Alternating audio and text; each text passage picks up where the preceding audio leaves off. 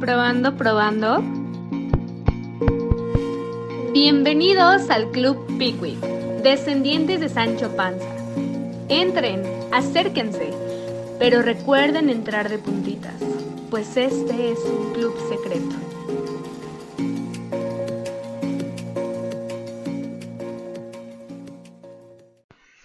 Hola, bienvenidos al Club Pickwick.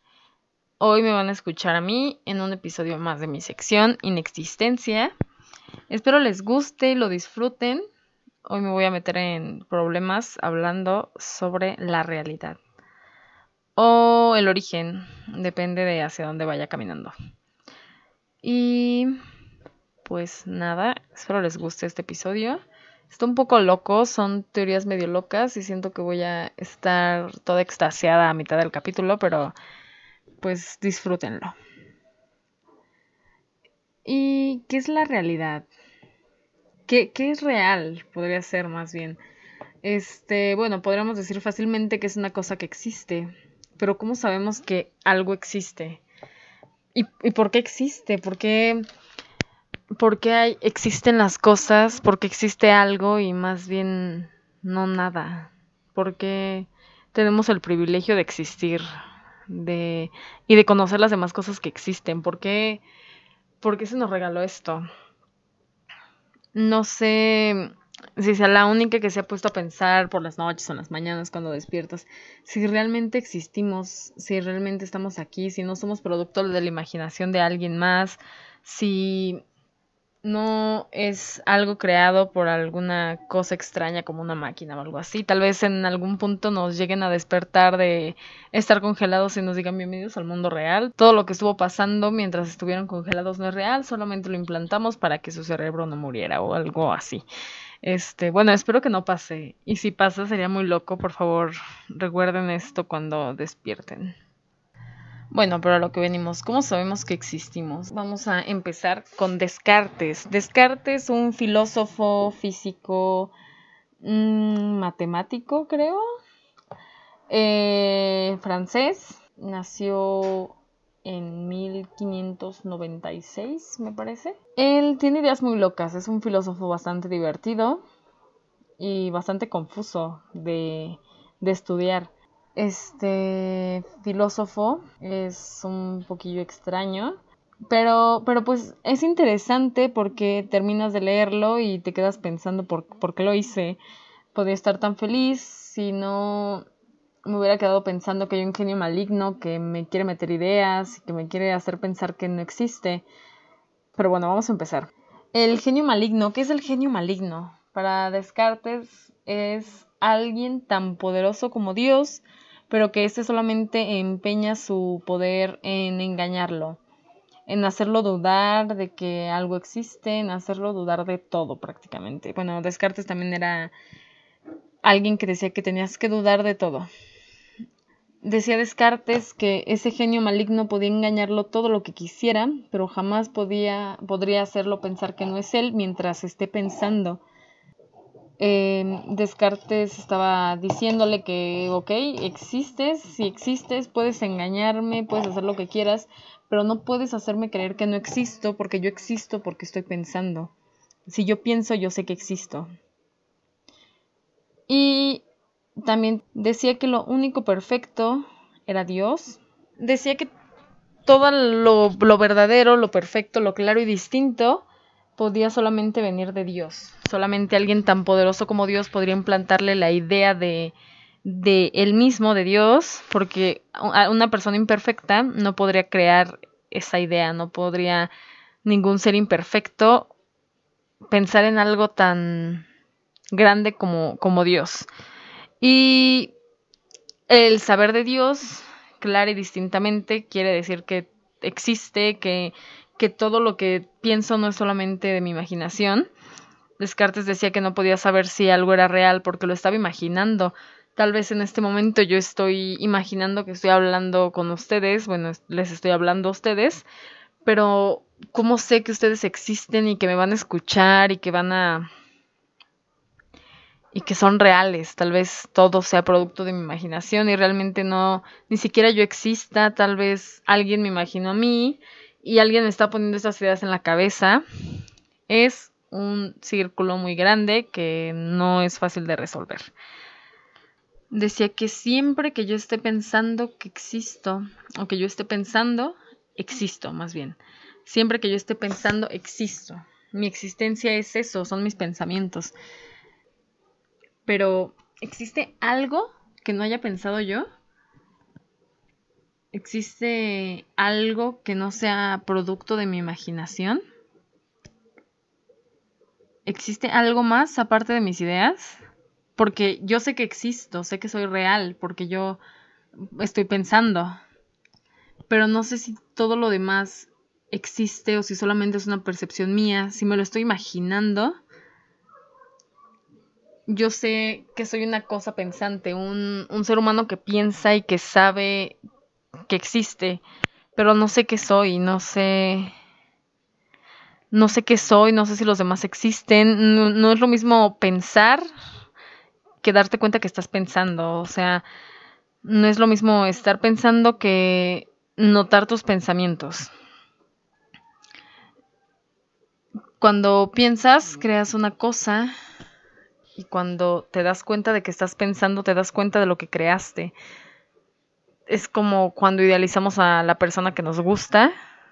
Tú con tus ideas, con tus pensamientos creaste a esa persona en tu cabeza. Tal vez esa persona ni siquiera existe porque es diferente. cada persona, nadie puede conocer a alguien tanto como sea en su imaginación. Esa persona tal vez no existe y tú te la, te la estás ideando en la cabecita. Y me parece algo muy peligroso porque después vas a salir de ese mundito interno que tienes y te vas a dar cuenta de que pues no existe.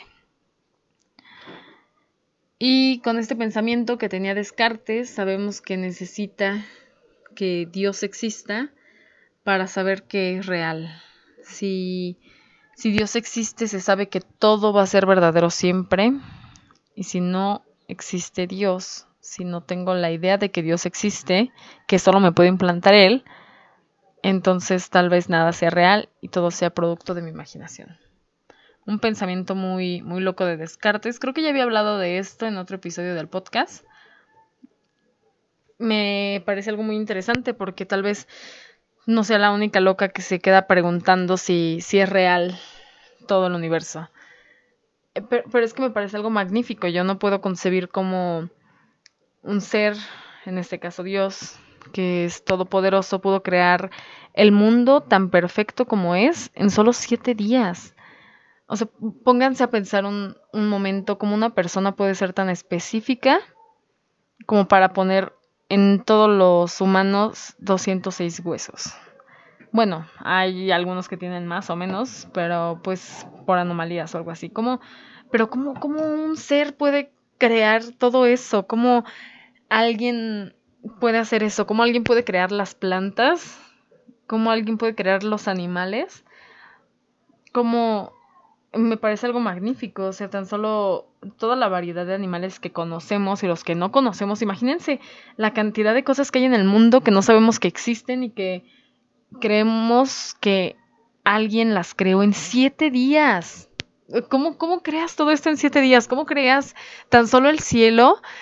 Miren por las tardes o por las mañanas cómo se torna de diferentes colores. ¿Cómo alguien puede hacer algo tan perfecto en, en tan poco tiempo?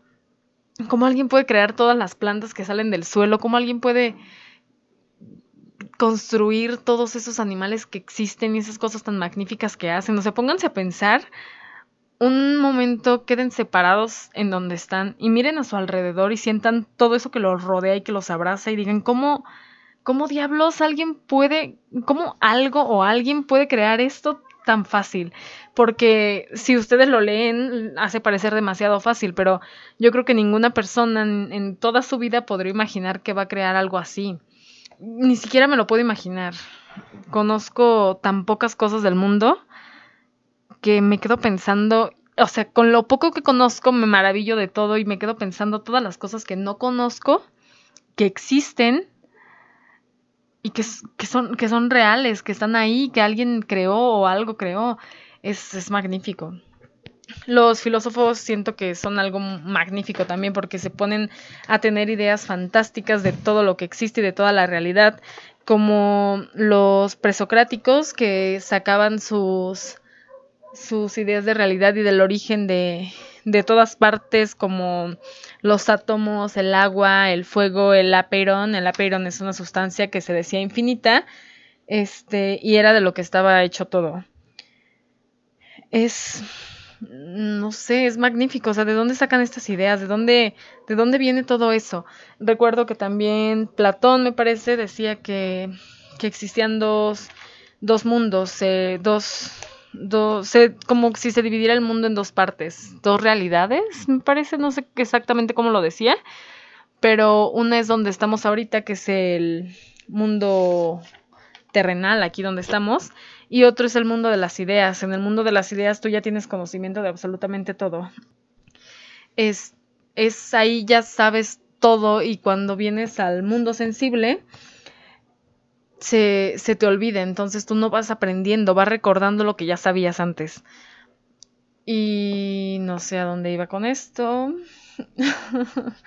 de hecho, Platón nos habla del mito de la caverna, no sé si lo conozcan, pero el mito de la caverna son los hombres que están atados y que pueden ver a las demás personas como con la sombra cuando uno se desata y puede darse vuelta, conoce algo de la realidad, pero sabe que tiene que salir de la caverna para conocer todo lo que, lo que es real y lo que existe y lo que puede conocer. Em, hablemos de otro filósofo, porque si me quedo estancada aquí no voy a salir jamás. Y ya así más o menos voy cambiando el tema. Leibniz. Él defiende la racionalidad de la realidad. Ah, Leibniz es un filósofo, matemático, físico, teólogo, un buen de cosas, alemán, y dice que la realidad tiene una razón de ser. Todo lo que existe existe por una razón. Em, llega a decir que la realidad es una proyección de la mente. Somos parte del mundo. Y ay, me encanta este señor. Él también se me hace muy divertido y está interesante. Dice que estamos en el mejor de los mundos posibles. Y uno se queda pensando, ¿cómo podemos estar en el mejor de los mundos posibles cuando existe injusticia, cuando existe la muerte, cuando todos los días te despiertas y hay tantas noticias malas y ni siquiera te quieres imaginar la cantidad de noticias que hay que tú no conoces? De cosas malas que han pasado en el mundo. ¿Cómo puedes tú pensar que, que es el mejor de los mundos perfectos? Y más hablando de que si existe este mundo, es posible que, que, existan muchísimos más mundos. O sea, tal vez existe un lugar en donde no hay injusticia, en donde no matan a tantas personas al día, en donde todo es perfecto, en donde no estamos encerrados en nuestras casas haciendo podcast. Es imagínense la cantidad de cosas que hay afuera que no conocemos y posiblemente no vamos a conocer porque el tiempo no nos da para, para tanto y la mentalidad cerrada que tienen muchas personas tampoco nos da para tanto, no nos permiten conocer. Por eso les digo, duden de todo, por favor, pregúntense de todo lo que hacen y conozcan todo lo que puedan conocer. Pero bueno, Leibniz dice que todos somos mónadas. Mónadas es un ser unitario eh, las mónadas es como cada persona, solamente que cada persona construye, se construye de manera diferente. Hay una mónada suprema, podremos decir que es Dios, que es el que crea todas las mónadas y las puede aniquilar cuando él quiera o cuando él esa mónada sienta que tiene que hacerlo. la mónada suprema tiene enfrente todas las posibilidades que puede elegir, pero, pero ha elegido esto que somos, ha elegido este mundo porque sabe que es el mejor posible. ¿Por qué, ¿Por qué será el mejor posible? Me imagino. O sea, me lo estoy preguntando una y otra vez, ¿por qué este mundo será el mejor posible que existe? O sea, tal vez solo estoy siendo muy positiva diciendo que hay mundos afuera mejores, pero tal vez esta mónada eligió este mundo porque es el mejor posible y en todos los demás es peor aún. También porque yo no puedo elegir cosas mejores de lo que soy. Porque, porque no puedo ser todo lo que deseo ser. Dice Leibniz que esta monada elige lo mejor que te puede tocar, lo mejor posible que te puede tocar. Ok. Y bueno, este mundo que eligió aparece por creación y desaparece por aniquilación, así como, como es en la realidad, así como está pasando ahorita, que siento que estamos aniquilando este mundo magnífico y que posiblemente es el único que tengamos para nosotros. Y pues nada. ¿Por qué, ¿Por qué existe? ¿Por qué existimos? ¿Por qué, ¿Por qué existe todo? ¿Por qué no más bien en lugar de existir no existimos?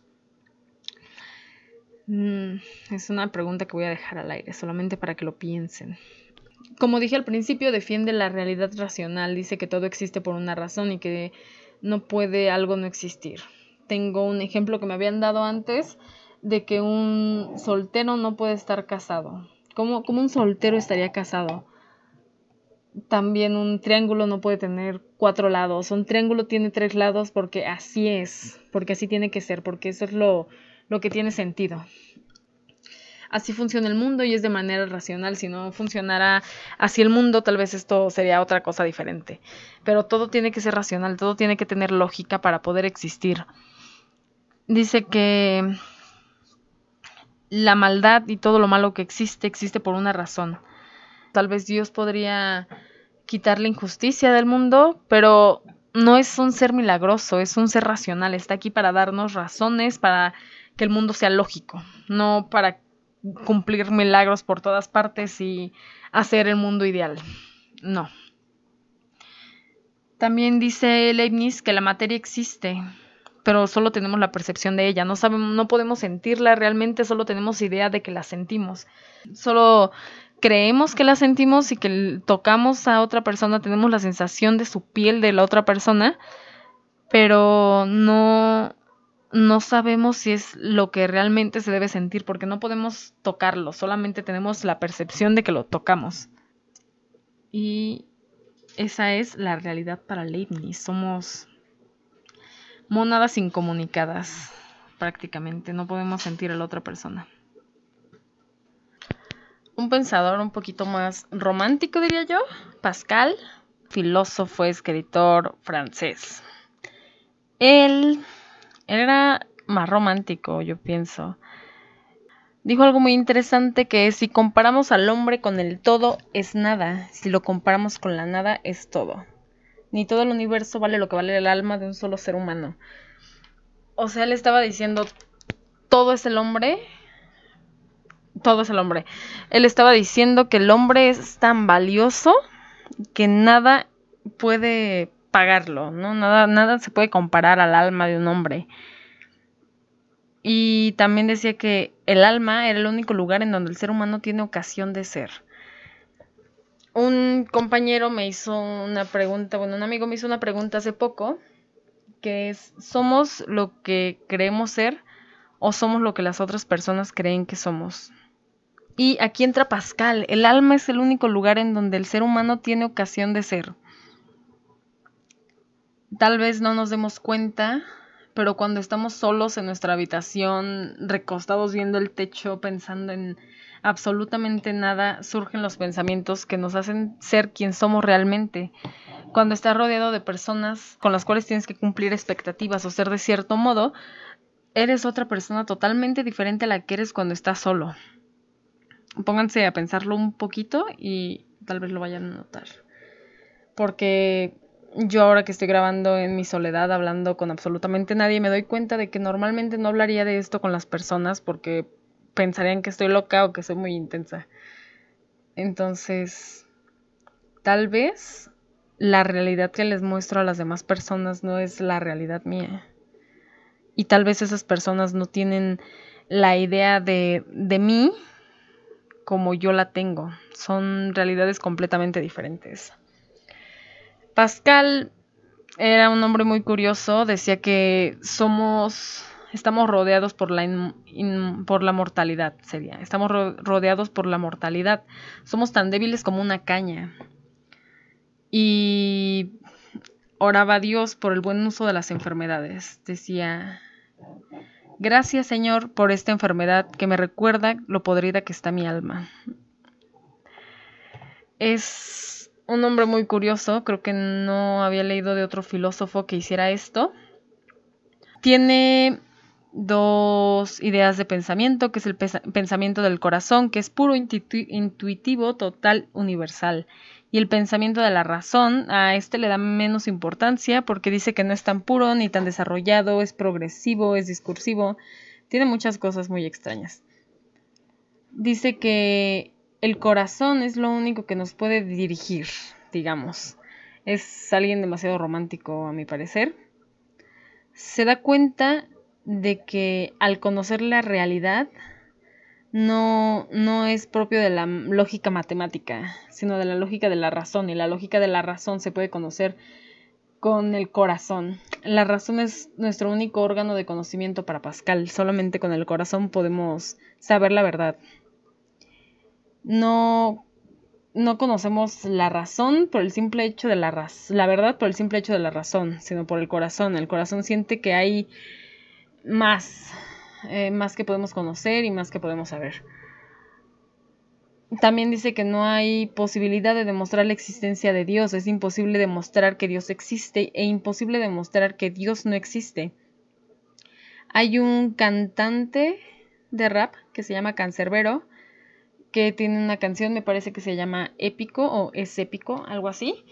Y cuando está teniendo una discusión con el diablo, él le dice que cómo puede hablar de Dios siendo ateo. Y él le responde que creer, no creer y dudar no es lo mismo, que él duda de Dios porque nunca lo ha visto. Aquí está diciendo Pascal que no podemos negar la existencia de Dios porque no sabemos si existe realmente, no sabemos si existe o si no existe. Y pues Pascal nos deja en nada nunca nos dice para él qué significa el corazón, nunca nos da una razón del corazón. También tiene una frase que dice, el corazón tiene razones que la razón no conoce. Eso no se refiere a ninguna tarjeta romántica que venden por ahí, se refiere a que el corazón conoce más de lo que la razón puede conocer. Y como dije, nos deja en blanco Pascal, nos deja la mitad de la nada y el todo, del conocimiento y la ignorancia, de lo infinito y lo finito. Está enamorado de una incertidumbre que se puede tener sabiendo que nunca la vamos a alcanzar porque no somos capaces de hacerlo. Y pues Pascal se me es muy rápido explicar a Pascal porque siento que que no me tengo que meter en tanto rollo. Bueno, podría, pero miren, si me meto tanto se va a hacer muy largo esto y no quiero desesperarlos. Solo imagínense, ay no, es que imagínense la cantidad de realidades que hay. Espero despertarme mañana y haber hecho esto realmente y no solamente estar imaginando que lo hice o estar en otra realidad alterna a la mía en donde grabé este episodio y que la realidad en la que esté mañana no lo haya grabado. Tal vez en algún momento mis ideas cambien y me ponga a hablar de otros filósofos. Por ejemplo, John Locke.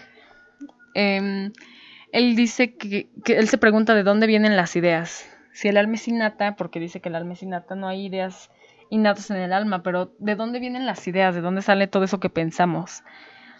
Dice que el origen se divide en dos partes, que es el interno, que es pensamiento, y el externo, que es conciencia de sí mismo, como sé que existo. Pero dejaré esto para otra ocasión, porque si no, se va a hacer eterno. Muchas gracias por escucharme, estar divagando sobre la realidad. No siento que haya terminado de hablar de esto, pero no quiero hacerlo demasiado largo porque siento que aventé demasiada información al aire y terminé sin decir nada concreto. Solamente pregúntense todos los días si esto es real, si somos reales, si, si existimos. Pienso, luego existo, ¿no? Si no pienso, no existo. Quédense pensando toda la vida en eso para que sigan existiendo. No dejen su existencia en la nada.